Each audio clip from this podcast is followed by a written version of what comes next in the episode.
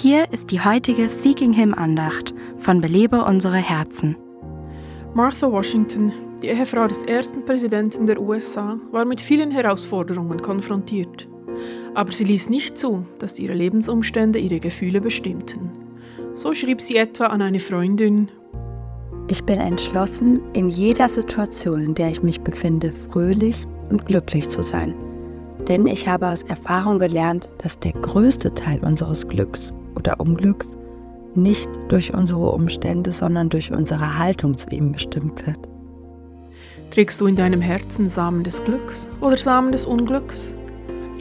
Auf uns selbst gestellt tendieren wir zum Unglücklichsein. Darum benötigen wir Gottes Gnade. Er kann Samen der Zufriedenheit und Freude in unser Herz sehen, die allen Schwierigkeiten trotzen.